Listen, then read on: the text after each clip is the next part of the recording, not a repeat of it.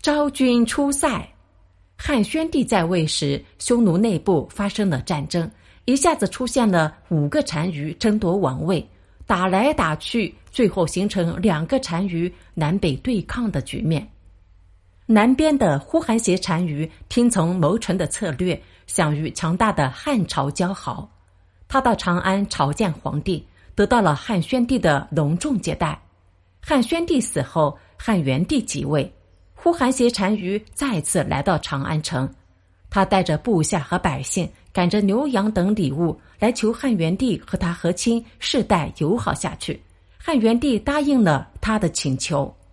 以前和亲，汉朝都要选个公主或者宗室的女儿，这次汉元帝决定挑个宫女代替公主。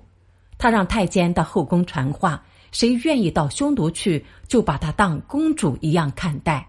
匈奴远在塞外，天寒地冻，语言不通，生活习惯也不一样，一般的宫女都不愿意去。但有个叫王昭君的宫女，觉得这是关系到汉匈友好的大事，就报了名。到了成婚那天，昭君在护卫队伍的簇拥下离开长安，前往匈奴。她在马背上弹了一曲幽怨的曲子，寄托自己要离别家乡的忧愁情绪。后来，人们把这首曲子称为《昭君怨》。昭君做了呼韩邪单于的妻子，地位和汉朝的皇后差不多。她帮助呼韩邪发展生产，教匈奴的人学会了从汉朝输入的农业生产工具。王昭君为汉匈的和平做出了巨大贡献。自从昭君出塞后，匈奴和汉朝长期和睦，六十多年没有打过仗。